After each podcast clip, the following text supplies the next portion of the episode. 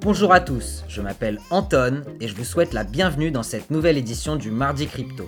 Chaque semaine, pour vous éviter d'être noyé dans la masse d'informations, j'essaye de résumer en 21 minutes seulement les événements importants qui se sont produits dans l'univers de Bitcoin et des crypto-actifs. Que vous soyez débutant ou expert, abonnez-vous à notre podcast et on vous donnera toutes les clés pour vous aider à prendre des décisions en toute objectivité. Avant de commencer cet épisode, je voulais comme d'habitude remercier tous mes auditeurs. J'espère que vous apprécierez les sujets de cette semaine et en retirez de l'info utile et intéressante. Allez, on attaque, j'espère que vous êtes en forme. Le podcast sera comme d'habitude composé de trois parties. Partie 1, quoi de neuf docteur, où on répondra à la question Bitcoin peut-il fonctionner sans Internet? Partie 2, où sont les instits, où on fera un tour rapide des levées de fonds. Et partie 3, est-il trop tard pour acheter Avec un point sur les 20 euros du mardi crypto et les analyses on-chain de Glassnode.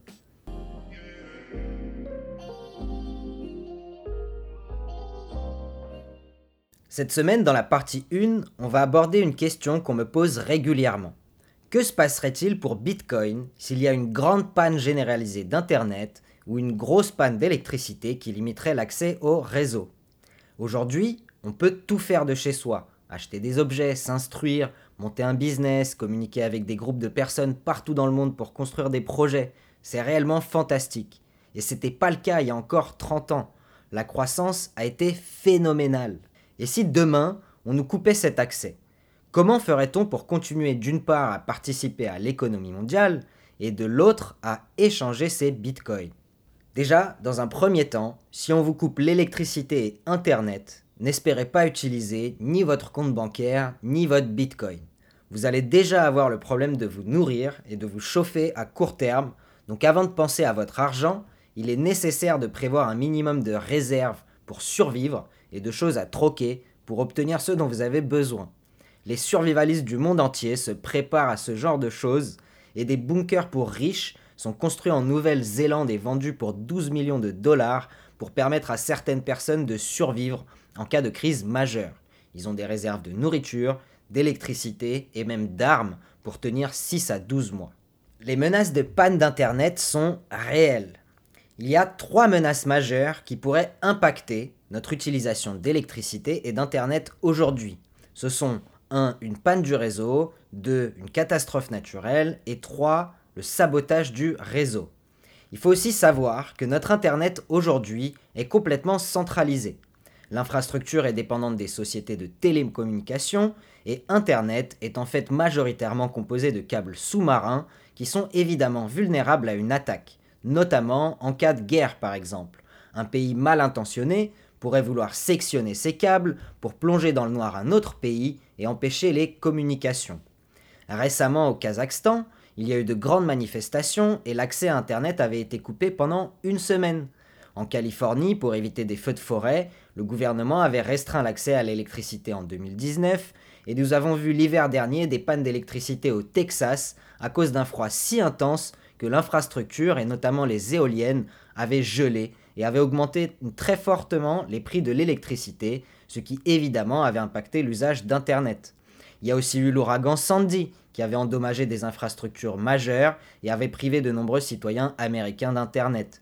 Ces exemples sont extrêmement nombreux. Et alors que le monde se dirige vers une période d'instabilité globale, avec l'augmentation de crises potentielles comme les pandémies, l'inflation, la guerre, etc., ce risque de coupure locale ou globale d'électricité et d'Internet devient de plus en plus présent. Ce serait se bercer d'illusions que de ne pas y penser. Une étude faite par la société Access Now a estimé qu'on était passé de 75 coupures d'Internet en 2016 à 188 en 2018. Ce chiffre est monté à 213 en 2019 et n'est pas prêt de diminuer apparemment. D'ailleurs, de nombreuses initiatives fleurissent à travers le monde, portées par des individus, des couples, des familles et des communautés, pour recréer des écosystèmes à plus petite échelle qui seraient totalement indépendants énergétiquement et aussi alimentairement vis-à-vis de ces systèmes centralisés. Ils utilisent des nouvelles techniques d'agriculture, de vie en société et des technologies de basse consommation appelées low-tech pour atteindre ces objectifs. Dans la tête de ces porteurs de projets, les risques de panne sont omniprésents et ils cherchent donc des solutions pour construire un futur meilleur qui nous rendrait moins dépendants de ces systèmes centralisés et globalisés. Je vous avoue que au-delà du Bitcoin, je trouve ces sujets passionnants.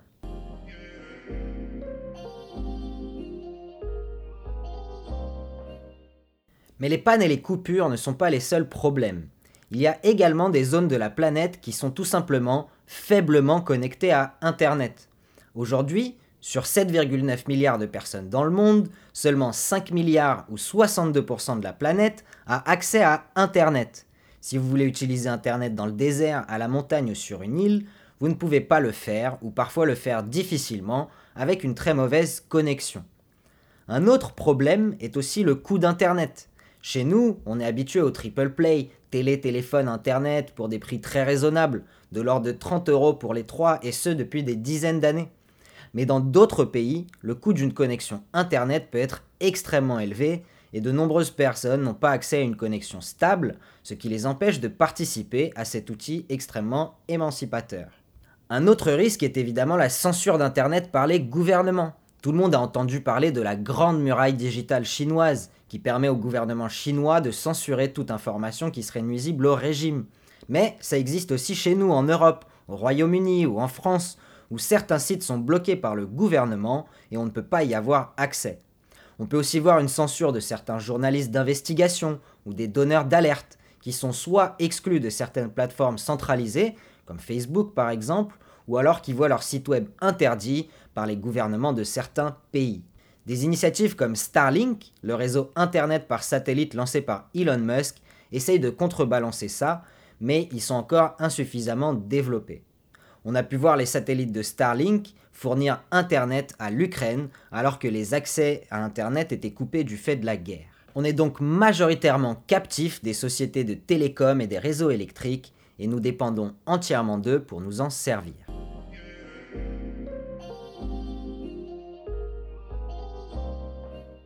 Étant donné qu'on doit passer par ces systèmes centralisés, ils ont un accès total aux informations qu'on sème sur Internet, comme notre adresse IP ou notre historique de navigation. Tout comme votre banque a accès à toutes vos transactions et peut geler l'accès à vos comptes si vous êtes soupçonné de blanchiment d'argent ou de financement du terrorisme.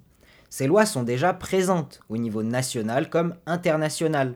Le groupe d'action financière, appelé GAFI, qui est un organisme international, préconise d'ailleurs le gel des avoirs d'une personne ou d'une entité en cas de soupçon de blanchiment. On a pu voir ces mécanismes en action récemment au Canada, où les participants au convoi de la liberté ont vu leurs actifs gelés, ce qui les a exclus du système financier entièrement, ou avec la Russie qui a été déconnectée de SWIFT et dont nous avons parlé dans un précédent épisode.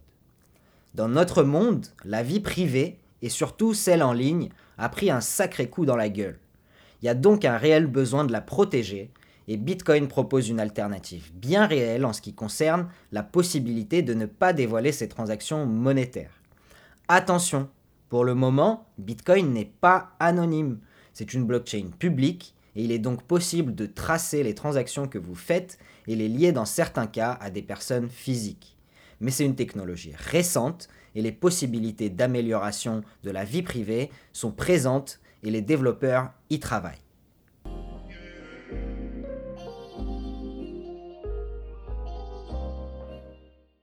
Mais revenons-en à Bitcoin. Pour le moment, on est habitué à acheter, vendre et échanger en Bitcoin uniquement à travers Internet, grâce aux échanges centralisés ou via des applications de portefeuille numérique nécessitant Internet pour fonctionner.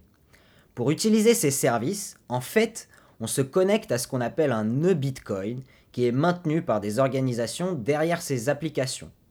Mais aujourd'hui, tout le monde a la possibilité d'installer un nœud Bitcoin chez soi pour moins de 200 euros et contribuer au renforcement de la décentralisation et la sécurité du réseau. Les nœuds vérifient les transactions comme les mineurs, mais ils ne placent pas de blocs et donc ne reçoivent pas de Bitcoin en échange. Par contre, ils ont la possibilité de voter sur les changements à apporter au réseau. Ces éléments sont assez techniques et je ne vais pas développer plus, mais retenez que si vous avez votre propre nœud et que vous installez une application de portefeuille dessus, alors vous êtes encore moins dépendant d'une entité centralisée comme un portefeuille numérique, vous devenez plus anonyme, et ça peut se faire relativement facilement. Plus on creuse Bitcoin, plus on découvre des niveaux de sécurité insoupçonnés et importants. Alors, est-ce qu'il y a un moyen pour continuer à utiliser Bitcoin sans Internet? Il y a deux éléments majeurs qui sont très importants pour le fonctionnement ininterrompu de Bitcoin. Premièrement, les données de transaction doivent être délivrées aux mineurs pour qu'ils soient capables de miner du Bitcoin et continuer à sécuriser le réseau. Et deuxièmement, le réseau doit pouvoir fonctionner sur de faibles sources d'énergie et une faible quantité de données transmises par Internet. La société Blockstream, une société qui développe de l'infrastructure pour le réseau Bitcoin et fait partie des sociétés les plus connues du secteur, est un des pionniers de cette industrie. On soupçonne d'ailleurs son créateur Adam Back d'être Satoshi Nakamoto en personne, bien qu'il n'y ait pas aujourd'hui de preuves tangibles. Je rappelle que la seule manière qui existe pour une personne de prouver qu'il est bien Satoshi est de faire une transaction à partir du portefeuille de Satoshi. Seul celui qui a les clés d'accès à ce portefeuille peut l'être, il n'y a aucune autre manière de savoir. Blockstream donc a développé un portefeuille digital, des services de minage, un réseau de niveau 2 ou layer 2 qui permet d'échanger des bitcoins via un réseau secondaire appelé Liquid, similaire au Lightning Network, et surtout ce qui nous intéresse le plus, ils ont développé le satellite Blockstream qui permet d'opérer des nœuds bitcoin sans avoir à se connecter à Internet.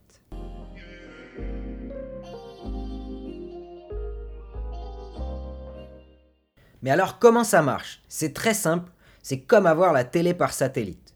Blockstream envoie les données de la blockchain à des antennes relais terrestres, qui sont juste de grosses paraboles, qui se chargent d'ensuite d'envoyer ces données à quatre satellites en orbite géostationnaire, c'est-à-dire qu'ils tournent à la même vitesse que la Terre et du coup restent toujours au même endroit par rapport à elle.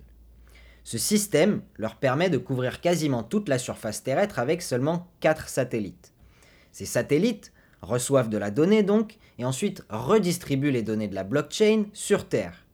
Pour recevoir ces données, comme pour avoir la télé, on a besoin que de 200 euros de matériel, notamment pour acheter une parabole, acheter un ordinateur peu puissant comme un Raspberry Pi et quelques autres outils peu chers, facilement disponibles à l'achat. Une fois qu'on a reçu les données de la blockchain sur notre parabole, il est ensuite possible de redistribuer les données reçues via le satellite à travers des réseaux Wi-Fi locaux grâce à des antennes pour envoyer ou recevoir les données de transaction de la blockchain, ou encore réaliser des transactions par SMS. Chaque réseau Wi-Fi se connecte aux autres réseaux Wi-Fi à leur portée pour créer un réseau décentralisé et distribué afin de communiquer ensemble. Ça s'appelle un mesh network. Et d'ailleurs, certains gouvernements utilisent déjà ce genre de communication Wi-Fi notamment aux États-Unis, pour pallier à une panne d'Internet. Une fois que la transaction a été transmise par Internet ou SMS aux mineurs, vérifiée et minée, les données sont envoyées au satellite, qui les renvoie ensuite aux nœuds, qui peuvent enfin voir la confirmation et vérifier la validité de leur transaction. Pour résumer, les satellites de Blockstream envoient les données sur un nœud grâce à une parabole qui est située sur Terre Ensuite, les nœuds peuvent communiquer entre eux, soit par Wi-Fi, soit par Internet, soit par SMS pour réaliser des transactions. Une fois que ces transactions sont envoyées aux mineurs, par exemple Blockstream, elles sont notées dans la blockchain et renvoyées au satellite Blockstream, et donc on a le cercle vertueux qui permet de faire tourner le réseau.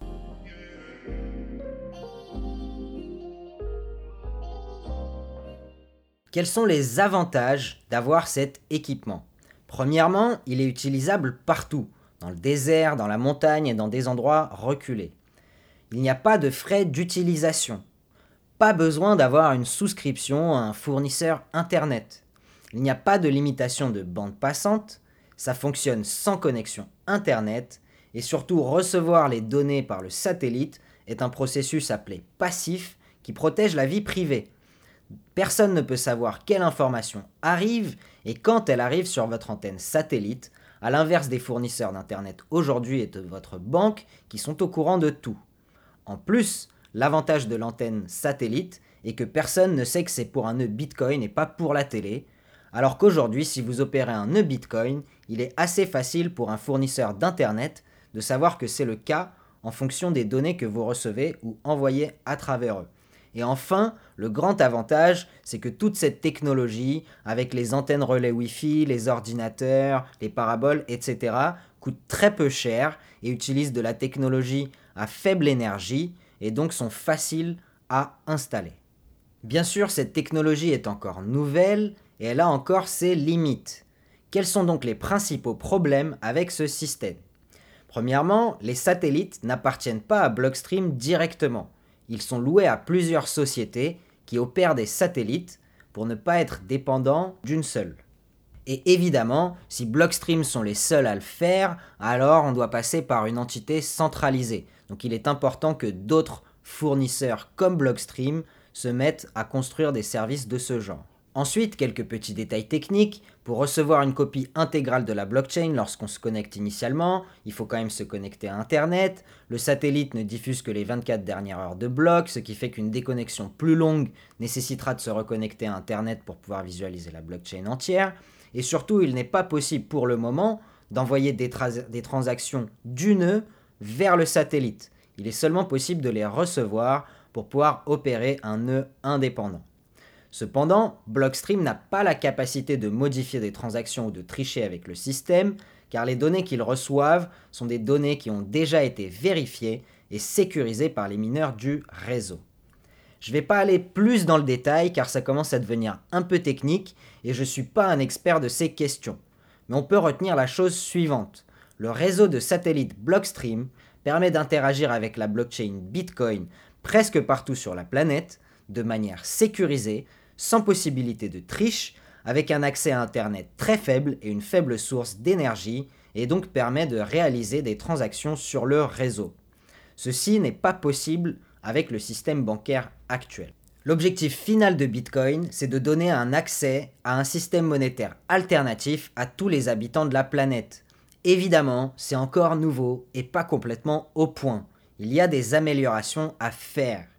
À l'heure actuelle, il n'est pas possible d'implémenter ce genre de solution à grande échelle pour faire tourner le réseau Bitcoin. Donc si Internet tombe demain, comme je l'ai dit au début, il va sûrement falloir revenir à des moyens d'échange plus terre à terre. Mais ces innovations sont déjà une avancée par rapport à ce que nous avons aujourd'hui et de nombreux développeurs et utilisateurs motivés créent des solutions disponibles gratuitement à tous pour pouvoir répliquer ces avancées les distribuer à tout le monde et construire un futur meilleur pour l'humanité.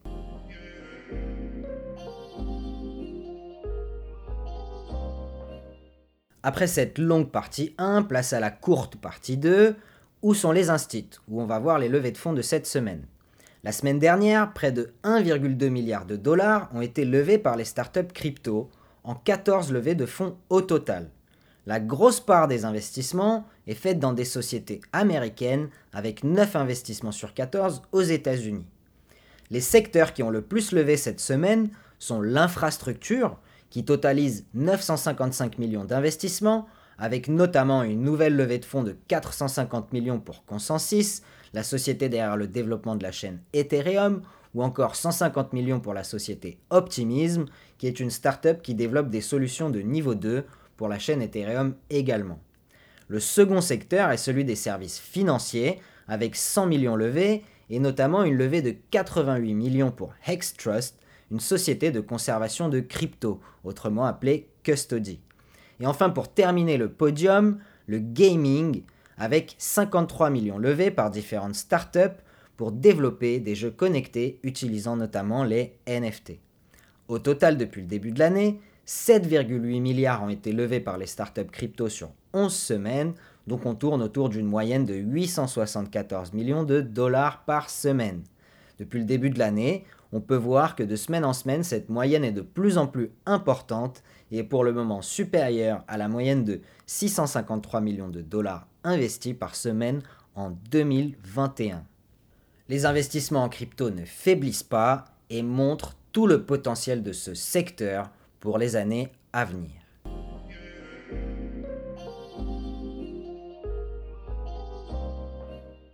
Et on termine comme d'habitude avec la partie 3. Est-il trop tard pour acheter? Cette semaine, dans le cadre des 20 euros du mardi crypto et de notre stratégie d'investissement programmée, 20 euros sont investis à 39 015 euros par Bitcoin et on obtient en échange 51 262 Satoshi ou 0,00051 262 Bitcoin. Je rappelle que ceci est une expérience d'investissement virtuelle et n'est pas un conseil d'investissement. Ce n'est que le reflet de mon opinion et de mon expérience personnelle et professionnelle acquise dans le monde des cryptoactifs et je décline toute responsabilité sur les pertes en capital possibles suite à vos investissements. L'expérience sert uniquement à prouver que Bitcoin est un bon investissement pour diversifier ses actifs avec une vision à long terme, de la même manière que vous investiriez dans le marché action ou en immobilier. La performance du portefeuille depuis la création.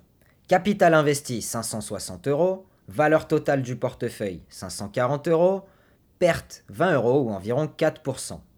Notre portefeuille est de plus en plus solide car nous avons eu le temps d'accumuler des bitcoins à bas prix lors de la consolidation depuis le début d'année et laisser notre prix d'achat.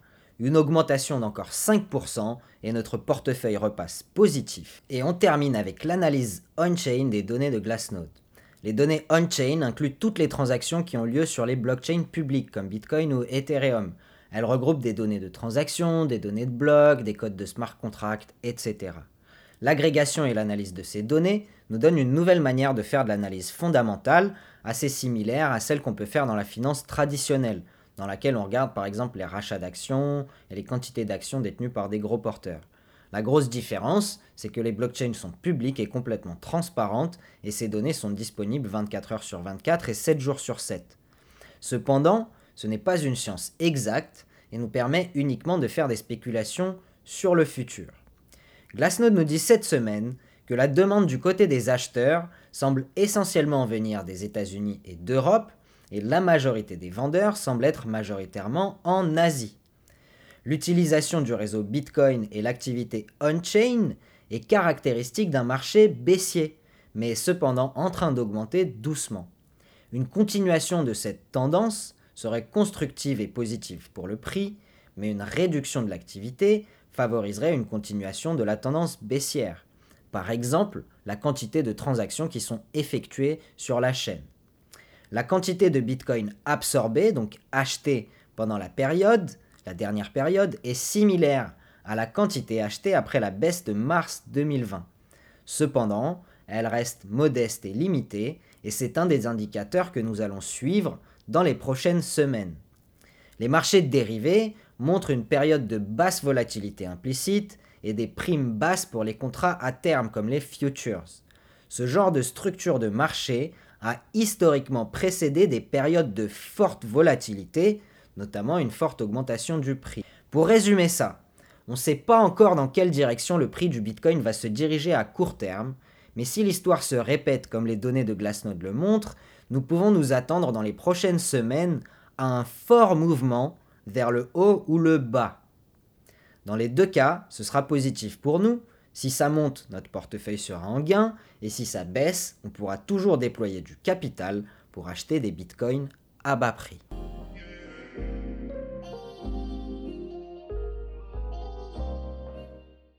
Voilà, c'est la fin de ce podcast. Je vous remercie pour votre écoute. N'hésitez pas à commenter sur les différentes plateformes d'écoute ou nous envoyer vos questions par mail à l'adresse le mardicrypto@protonmail.com. On vous répondra avec plaisir. Si vous le pouvez, laissez-nous 5 étoiles sur Apple Podcast ou Spotify, ça nous permettra de toucher un public toujours plus large et de continuer à éduquer les gens. On termine comme d'habitude avec une petite citation tirée du Manuel du guerrier de la lumière de Paolo Coelho. La première qualité du chemin spirituel est le courage, disait Gandhi. Le monde semble menaçant et dangereux aux lâches. Ils cherchent la sécurité mensongère d'une vie sans grand défi et s'arment jusqu'aux dents défendre ce qu'ils croient posséder. Les lâches finissent par construire les grilles de leur propre prison. Le guerrier de la lumière projette sa pensée au-delà de l'horizon. Il sait que s'il ne fait rien pour le monde, personne ne le fera. Alors il prend part au bon combat et il aide les autres, même sans comprendre très bien pourquoi il le fait. C'est tout pour aujourd'hui. Investissez de manière responsable, passez une excellente semaine et je vous dis à la semaine prochaine.